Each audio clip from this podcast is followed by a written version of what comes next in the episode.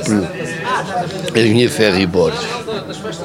Eu acho que ele era também, digamos, uma, uma das figuras que muito dada a brinca, a ser muito brincalhão no trato. Acei- Aceitava, aceitava brincadeiras. Por exemplo, uma das últimas que eu lhe fiz foi encontrei um papel de embrulho com selos ah, do Japão. E então o que é que eu me lembrei?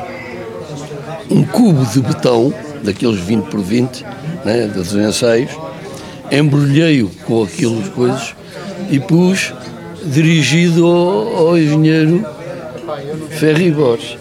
E pusemos em cima da secretária. Olha, veio no correio. O Ferri foi ver. Ô Carlos, anda cá! Vai-me levar isto! Então, isso andou a correr meio laboratório, em vários gabinetes, sempre a mesma coisa. Mas, eh, mas era isto o laboratório. Mas isso tinha a ver com a relação de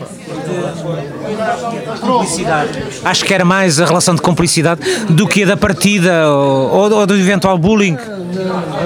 Era, era assim mesmo, quer dizer, mas também ninguém, ninguém se chateava, tivesse de fazer horas a mais ou horas a menos.